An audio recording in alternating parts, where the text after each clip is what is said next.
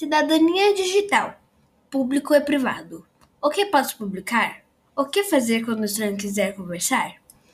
Sempre avise os seus pais ou responsáveis. Eles irão tomar as medidas necessárias. Não converse com estranhos e nem aceite pedidos de amizade de pessoas desconhecidas, pois assim você pode fornecer informações pessoais como endereço, telefone, nome, local onde mora e estuda.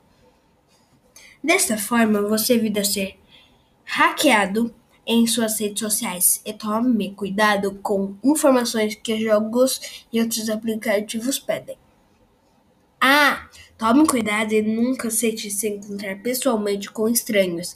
Isso pode acabar muito mal, como sequestro ou roubos.